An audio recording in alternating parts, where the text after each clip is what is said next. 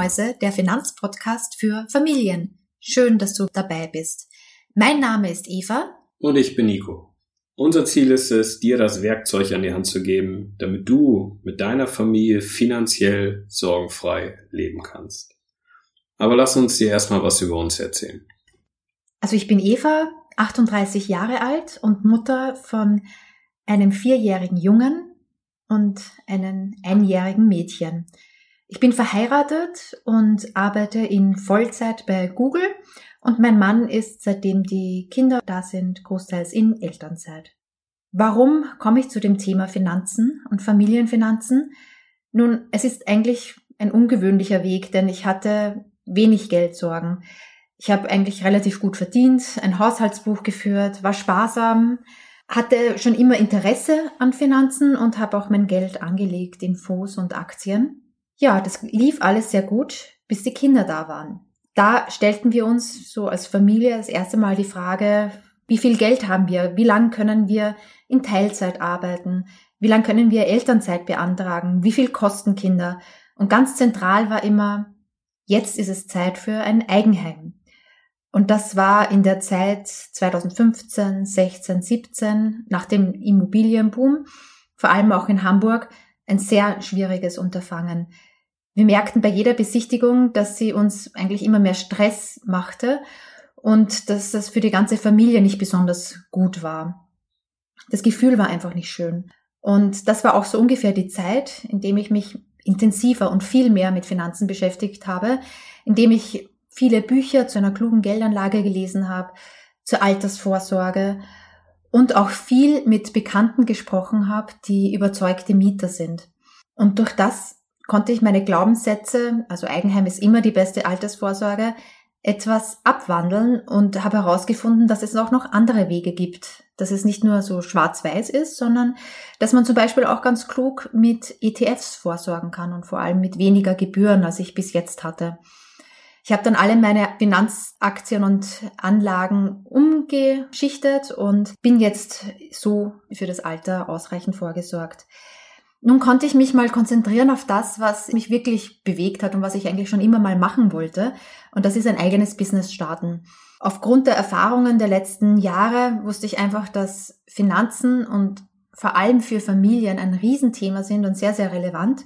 Und jetzt habe ich mich ja genug eingelesen in das Thema und denke, dass ich da auch jetzt sehr viele hilfreiche Informationen bieten kann. Das war eigentlich so auch der Startschuss für kinderleichtefinanzen.de. Ich habe die Domain angemeldet, habe viel nochmal in anderen Finanzpodcasts und Finanzblogs gelesen und ein großer war da natürlich auch Finanzglück und da gab es mal so einen Artikel von Nico, dass er einen Podcastpartner sucht und dann habe ich die Gelegenheit genutzt und habe ihm ein E-Mail geschrieben. Genau genommen auch eine Partnerin, weil ich brauche ja jemanden, der sich gut mit mir ergänzt und äh, du Eva als Österreicherin und ich Nordisch by Nature äh, haben ja hoffentlich den richtigen Mix, um dir auch einen soliden Podcast hier liefern zu können. Ich bin 41 Jahre alt, wohne im Rhein-Main-Gebiet und bin in der Finanzbranche tätig. Meine finanzielle Reise begann eigentlich 2013, genau genommen am 3. Juni 2013. Was damals passiert? Ich habe noch in London gewohnt und kam irgendwann müde von der Arbeit, hatte keinen Bock irgendwas zu machen und überlegt jetzt im Fernsehen ein bisschen rumzuseppen oder aber sinnlos im Internet zu surfen. Hab mich glücklicherweise für Letzteres entschieden, bin auf Spiegel Online gelandet und habe dort diesen, diesen Artikel gelesen über diesen komischen Kanadier, der in den USA lebt und mit 30 in Rente gegangen ist. Mr. Money Mustache. Das hat mich irgendwie fasziniert. Dieses Konzept, dass man schon deutlich vor seinem Rentenalter nicht mehr arbeiten muss oder nur noch das arbeiten kann, was man möchte, ohne dass man darauf achten muss, wie viel Geld man da verdient. Kann das auch bei uns funktionieren oder ist das irgendwie so ein Ami-Ding? Ich habe dann gerechnet, habe äh, Excel angeschmissen, Einnahmen, Ausgaben, Sparraten, investieren, und das alles mal irgendwie ein paar Jahre vorlaufen lassen, um irgendwann dann tatsächlich zu der Erkenntnis zu kommen, verdammt, das kann ja auch hier klappen. Und so begann eigentlich meine Reise, dass ich mich dann äh, viel Literatur zu dem Thema gelesen habe, mich reingefuchst habe, meine Finanzen äh, auf Vordermann gebracht habe, tatsächlich angefangen habe auch zu investieren. Und irgendwann auf diesem Weg wollte ich dann meine Reise mal dokumentieren. Daraus ist Finanzglück entstanden als kleiner Blog, der sich dann aber unverhofft und sehr schön über die Jahre zu einem der großen deutschsprachigen Finanzblogs entwickelt hat. Seitdem ist viel passiert. Ich habe viele tolle Leute kennengelernt, sehr viel über Finanzen gelernt, denn alle relevanten Themen für mich, was Geld äh, anbetrifft, habe ich aus sehr persönlicher Sicht auf Finanzglück aufgearbeitet. Und über die Jahre habe ich halt gemerkt, dass sich der Fokus geändert hat.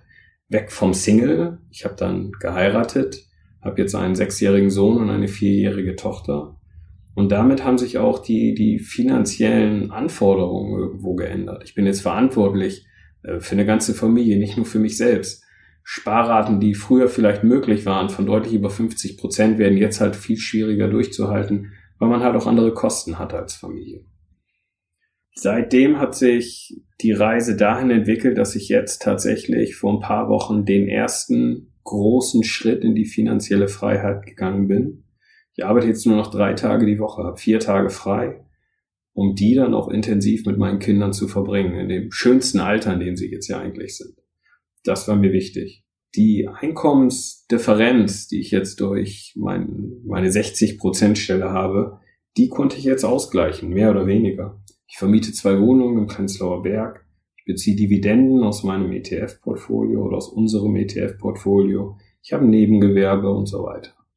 Und das ist ja auch eigentlich die Message, die wir mitgeben wollen in diesem Finanzpodcast, dass es viele Themen gibt, die man sich links und rechts vom normalen Standard anschauen kann, um die Finanzen in den Griff zu bekommen, um auch letztendlich finanziell sorgenfrei leben zu können.